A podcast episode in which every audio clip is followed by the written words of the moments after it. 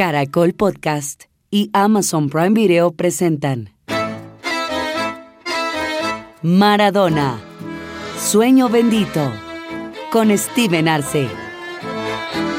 Este es nuestro segundo episodio con Daniel Tirger, conversando, disfrutando cada historia sobre Maradona y ahora explorando su vida y su pasión. Bienvenidos a Maradona Sueño Bendito, inspirados en la serie de Amazon Prime Video Maradona Sueño Bendito. Segundo tiempo.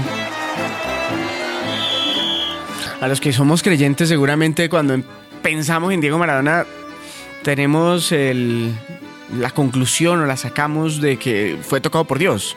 Más allá del tema de la mano de Dios, fue tocado por Dios, porque una persona con ese talento natural, seguramente hay algo extraordinario detrás de su creación. No sé si está de acuerdo con eso y justamente vamos a hablar en este episodio de el Diego extraordinario que se transformaba en otra persona cuando tenía el balón en los pies, Daniel. Sí, con el distinto, con el, con el dios del fútbol, como lo llamábamos. Nosotros tenemos una religión y se llama maradoniana, ¿no? la iglesia. Así que alabado el Diego en las alturas, ¿no? Así que demostró eso, que nosotros éramos peregrinos de, un tipo que jugaba al fútbol y lo hacía de esa manera, ¿no? Y que a los demás los hacía ver terrenales. y sí, la verdad que sí, porque no podían creer a muchos que un jugador de fútbol o una persona, un ser humano, haga lo que sea él con el balón, ¿no? Eh, la admiración de todo el mundo, la admiración de esos jugadores que eran admirados también por el mundo, entonces eso era Maradona para todos. Si hay un sueño bendito entre los futbolistas es ganar un mundial de fútbol. ¿Cómo estaba conformado ese equipo? ¿Cómo estaba conformada la Argentina? ¿Y qué tantas posibilidades reales, qué tantas chances reales había antes de presentarse el Mundial del 86 de que Argentina realmente fuera candidata firme a ese título, Daniel? Qué buena pregunta. No éramos candidatos a nada. No éramos un equipo.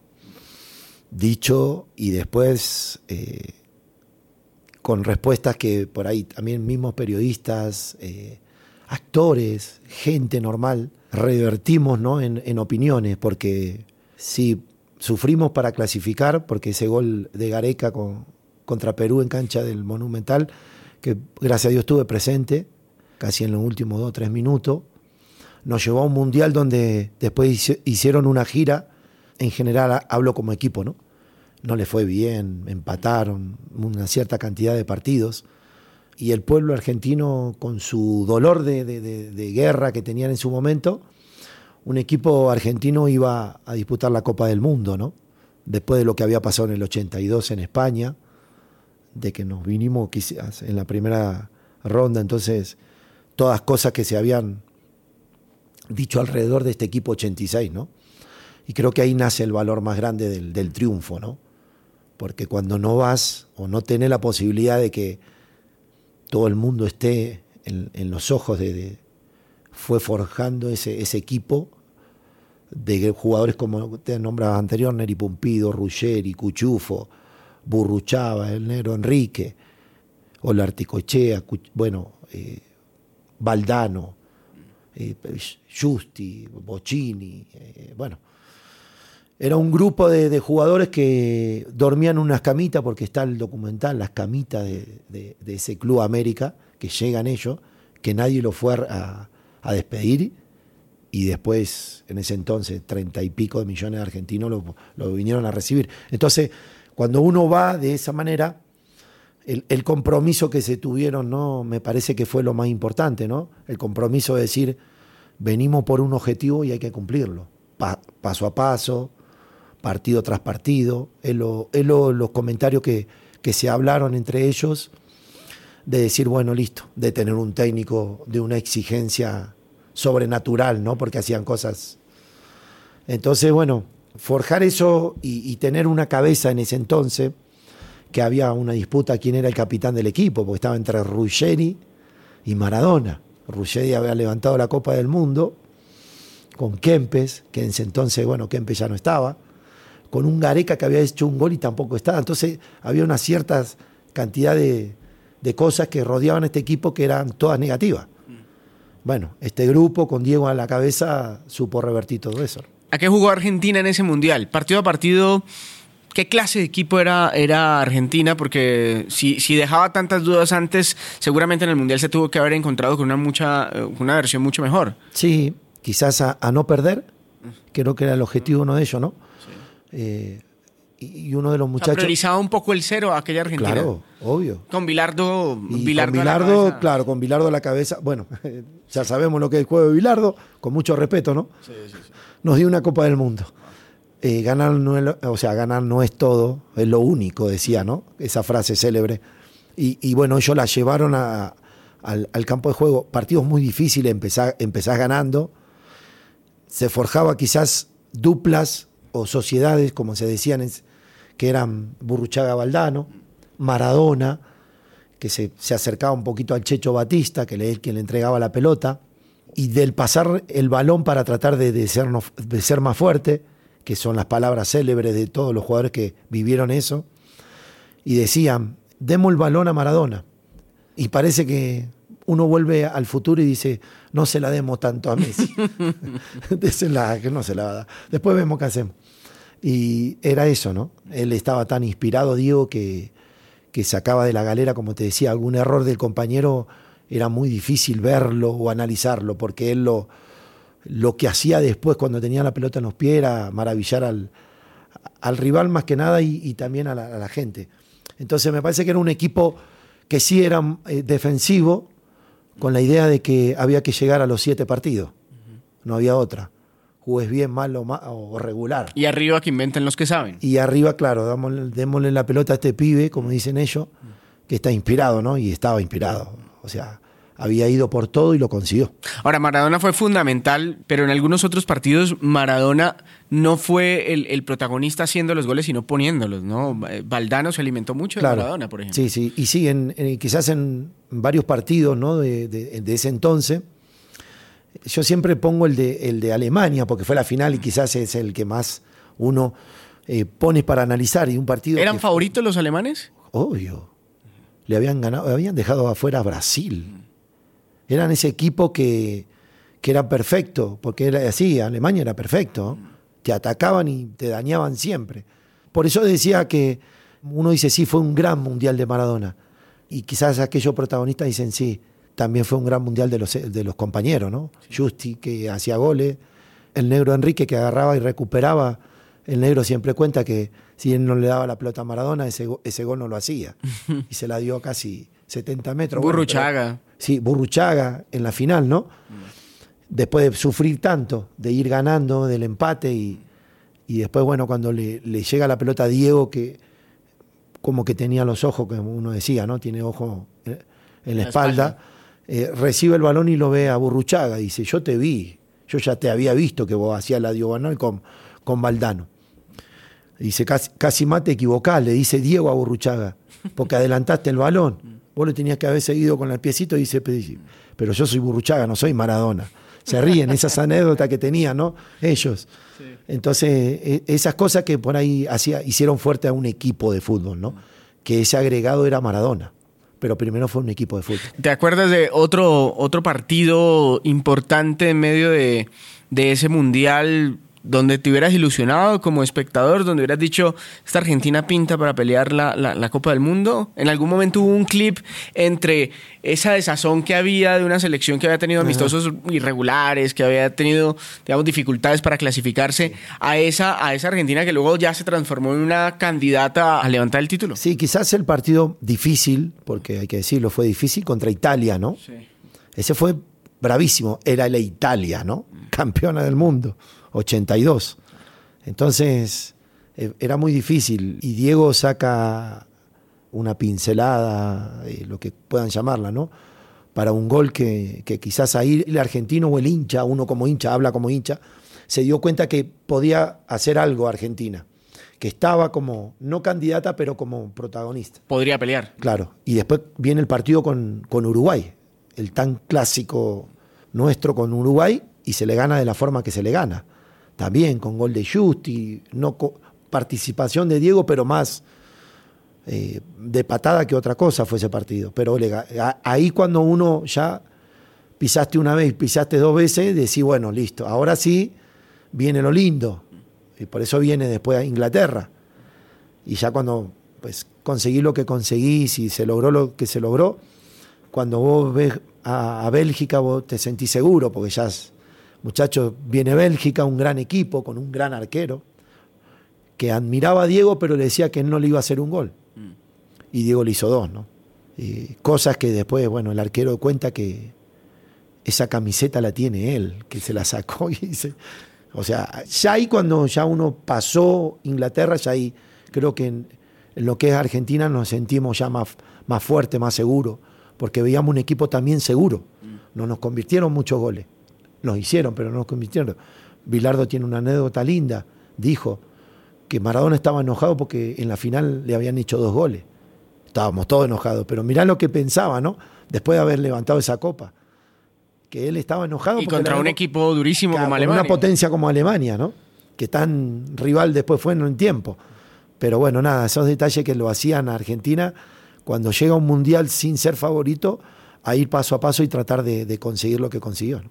Tenía todos los elementos, aunque no se vieran en un principio para llegar a ser campeón o pelear el título, que era ser un equipo seguro, tácticamente bien manejado por un entrenador muy sabio como Sí. Bilardo. Tenían una magnífica relación de grupo, la interna Sí. estaba perfecta y blindada y tenían un crack, ¿no? Era como todas las combinaciones Sí. que necesitas para ser campeón. El valor agregado era Diego. ¿no? Parece sonar como un algo, ¿no? Pero sí, para ser campeón tenés que ser primero campeón afuera, ¿no? Sí. Y ese grupo se forjó de, de la crítica, se forjó de quizás de, de esos comentarios que se hacían en ese entonces, de- del periodismo en sí y de todo, porque hay que decirle que los argentinos, cuando sale Argentina para, para México, no creíamos ese sueño posible hasta que se consiguió, ¿no? Entonces ese grupo de jugadores se hizo fuerte, como decía, ¿no? Primero de su técnico por la capacidad que tenía para resolver situaciones, ¿no? Y esas situaciones es que vos jugás contra, contra Inglaterra y no tenés camiseta. Y no tenés. ¿Y dónde vas a comprar camiseta? Y se fue a comprar camiseta a un lugar en, en México y, era impensado eso. Entonces, ahí es donde empieza el valor agregado de decir, bueno, todas estas dificultades después te llevan a, a conseguir lo que se consiguió, ¿no? Que tiene un valor enorme, ¿no? ¿Qué pasó en, en Italia 90? Y yo creo que en Italia 90 fue particular. Diego sintió eso. No me gusta llamar como traición. No se sintió tan amado como era entonces, ¿no? Entonces ellos rodearon un equipo. Hay una anécdota linda de Maradona que estaban en su casamiento y él tenía los compañeros en Nápoles y dos tres compañeros. Uno era un central, mientras era un nueve, y era brasilero también, había un brasilero, Careca era, creo así. Y Bilardo lo hacía que baile, cuando bailaba la cumbia, todo, que se le ponga al lado para saber la estatura, para cuando vayan al Mundial 90 ya pueda, a ver si Ruggeri lo podía marcar al anécdota que contaba Diego en su casamiento, ¿no? Pero creo que me parece que si Italia 90 nosotros, o sea, el- los argentinos, en este caso el plantel de Argentina, tenía en contra a- a quizás nos dieron donde por ahí nos dolió, que era tocarnos al ídolo, ¿no? Porque ese recordado partido con Italia, que se, que se silba el himno, ¿no? Sí. Eso lo sintió mucho. Porque inclusive teníamos un jugador, a un pibe de, de una melena que eh, se llama, se sigue llamando. el Es que el partido con, eh, con Italia es en Nápoles, ¿no? Y, ellos, eh, o sea, Sí, creo que los siempre dice- napolitanos estaban más Claro. con Diego que, que con, que con Italia. Con Italia, claro, pero él decía que lo que silbaron en ese entonces también no eran napolitanos, porque Nápoles no era de Italia.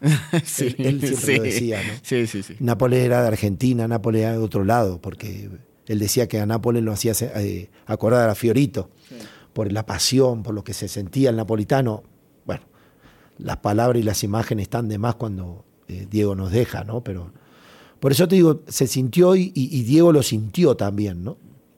Entonces quizás ahí el, la debilidad, ¿no? De, quizás tenía Argentina y después de los errores que cometió, quizás no era tan sólido en ese torneo porque empieza perdiendo, porque se lesiona el arquero que tanto le había dado seguridad en México y bueno, empezaron unas ciertas circunstancias de partidos que, que bueno, nos marcaron. Se llegó a la final pero muy, muy dolida, ¿no? muy marcada, muchas bajas, quizás algunos jugadores, y cuento una linda anécdota con, con Lorenzo en este caso, que tuvo participación y, él decía que lo, a ellos lo veían a Diego no tanto como en México 86 porque era más personal lo de él, pelear con los italianos para demostrarle quién era Diego Maradona, ¿no? Entonces creo que ahí empezó el error de todo. ¿no? Esa final con Alemania fue una final muy distinta a la que se jugó cuatro años atrás. Sí, sí, fue distinta. Fue muy superior a Alemania, no, como decimos ahora, ¿no? No atacaba por todos lados y no, no sabía, Argentina no supo quizás resolver lo que era la Alemania en ese entonces, ¿no? Con unos jugadores que además está decir que eran extraordinarios.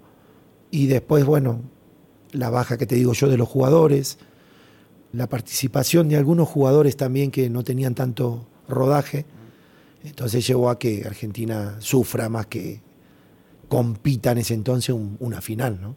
Así todo fue por un penal que quizás fue dudoso. ¿Qué hubiera pasado si, si se hubiera ganado esa, esa final de la Copa del Mundo? Estamos festejando. Todo. sí, está festejando, estamos dando la vuelta. ¿Hubiera cambiado algo para Maradona haber ganado otra Copa del Mundo? Sí, creo que sí, porque le había demostrado a la gente que no lo quería en el norte de Italia, sí. demostrado que un ser humano podía cambiar eh, el pensamiento de un país. Aunque lo hizo, ¿no? Aunque lo hizo, ¿no? Sí. A, a su modo, pero lo hizo. Pero eso hubiese sido algo enorme, enorme, porque inclusive la final donde se jugó, ¿no? En un lugar muy especial. Entonces, a Diego le hubiese gustado mucho, a pesar de que para nosotros fue campeón del mundo también, ¿no? Porque cuando fue recibido, más de 2 o 3 millones de personas fueron, o fuimos, en ese entonces a, recibir a estos muchachos que habían, habían hecho o sido héroes, ¿no? En, ese entonces esa palabra, porque ir a jugar un, una nueva final del mundo, esta vez no, no nos tocó, pero supimos por qué no nos tocó, ¿no? Porque también fuimos débiles, porque cometimos errores, pero también hubo un equipo superior, ¿no? Por supuesto. Eso es. Ahora, ese es, ese es el Diego con la camiseta de Argentina. El Diego en Argentina, porque en Nápoles, seguramente, en el Nápoles vimos al, a la mejor versión del. Diego Maradona futbolista, pero en Argentina lo disfrutaron específicamente en qué club. ¿Cuál fue el mejor Diego y con qué camiseta vistió que, que lo disfrutaron en su máximo esplendor? Cuando vuelve Diego a Argentina, después de haber tenido muchos episodios de, de, las cosas que le habían pasado a él. Yo creo que una de las camisetas que él más disfrutó, y me parece que siempre lo dijo, fue la de, de Argentino Junior, ¿no? Eso es, está claro, por, por, su juventud y quizás su esplendor, pero también la de Boca, porque Boca era su equipo, Boca era... Eh, él era hincha de Boca. Era, hincha de Boca, claro. Y había tenido un sueño que él siempre cuenta, que, que era jugar en la cancha de Boca, en la bombonera pero igual no era el Diego de antes, porque pues, uno pensaba, quería ver al Diego del 86 y estábamos hablando de él 90 y pico. ¿Aún así marcaba diferencia? Sí, sí, sí. Hubo jugadas que después lo, los muchachos que después uno tuvo la posibilidad de ser compañero decían, él solo entrar al vestuario ya te motivaba, cómo hablaba, cómo se expresaba, las cosas que hacía, porque él hasta poniéndose los botines en ese entonces, lo admiraba uno y no se ataba los botines. Decía, ¿cómo puede ser este tipo que no se ate los botines? En los partidos él, él trataba de no atárselo para que no le presione por el problema de su tobillo, ¿no? Entonces, bueno, después hizo, hizo un paso muy importante en Newell's. Después, medio que como que se enloqueció y se fue para otros lados, ¿no? Porque también se fue a, al Valencia, ¿no? Que estuvo en el Valencia y, pero me parece que el mejor Diego se disfrutó en argentino, pero más en Boca Juniors, ¿no? Porque sale campeón, porque después vuelve también y tiene la posibilidad de, de, estar ahí peleando el campeonato y demostrar que seguía siendo Maradona, ¿no? ¿Te acuerdas de un gol en particular con, con la camiseta de Argentinos o de Boca? De Argentino hubo uno que nosotros le hicimos una entrevista que tuve la posibilidad de hablar después que él no hablaba hacía muchos años, creo que dos, tres años, y me concede una entrevista a mí y me dice te quiero mucho, te amo, cómo no te voy a hacer una entrevista porque le, con la camiseta Argentino Junior él hizo un gol en la ciudad de Pereira, Colombia. Dicen y, que uno de los más espectaculares en dice, la historia de Diego, lo dijo ¿no? en una, no, una sí. nota que había sido mejor que el del 86. Y, y casualmente lo, lo, mostramos y, bueno, fue bueno también, ¿no? no tremendo. El, el, tema del contexto fue en un partido amistoso con un, eh, con un mundial. mundial. Claro, eh, quizás por ahí, ahí está la diferencia que uno quiere pero fue enorme igual, porque los muñecos estaban igual y los pasó a todos. Y después quizás otro en cancha de, de Vélez, creo que fue que un tal Hugo Orlando Gato y le dijo, ese gordito no me va a hacer un gol, ¿no? Y le hizo cuatro. o sea, particularmente, y qué goles, ¿no? Porque vos decís, no, fueron goles, no, no fueron goles normales, fueron golazos. Lo que pasa es que cuando uno tiene un, un jugador como Diego, vos ves los videos y vos decís, ¿cuál gol elegí? Sí, obvio, el del 86 por lo que fue el 86, pero después ve cada gol que en Nápoles hizo cada gol. No, una locura. ¿Volverán a ser otro Diego? Ojalá que sí. ¿Y tiene que ser argentino? No, no, no, A los que nos gusta el fútbol, no. Nos gustaría que sea como, no, no, no como argentino, sino como representante de lo que fue. Lo Pero que ese toque de rebeldía es muy argentino. Sí, sí, el rebelde sí, nosotros somos rebeldes de por sí. Y en el fútbol mucho más.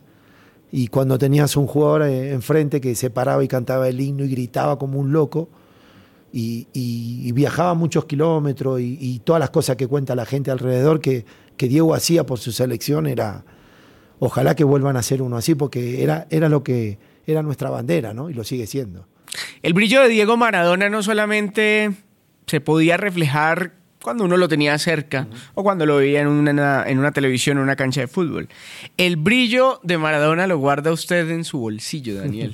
literalmente. Sí, Steven, bueno, fueron quizás detalles que a uno realmente, bueno, lo ponen en, en un contexto que le- le- le- se le sale el alma, ¿no? Porque hechos particulares que me pasaron con Diego, como lo que te contaba, y fueron únicos, pero que él tenga un detalle o varios detalles con uno en lo personal fue maravilloso, ¿no? Eh, él me regaló dos o tres cosas, una remera cuando, cuando hacía el cumpleaños, porque tuve la suerte de estar en cinco cumpleaños de él. Wow.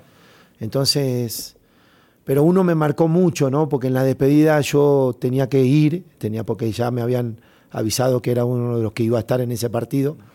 Pero bueno, las circunstancias, mi profesión no me dejó porque al otro día jugaba un partido, ¿no? Entonces, el técnico no me dio permiso, no importa, lo voy a odiar toda mi vida, pero no importa.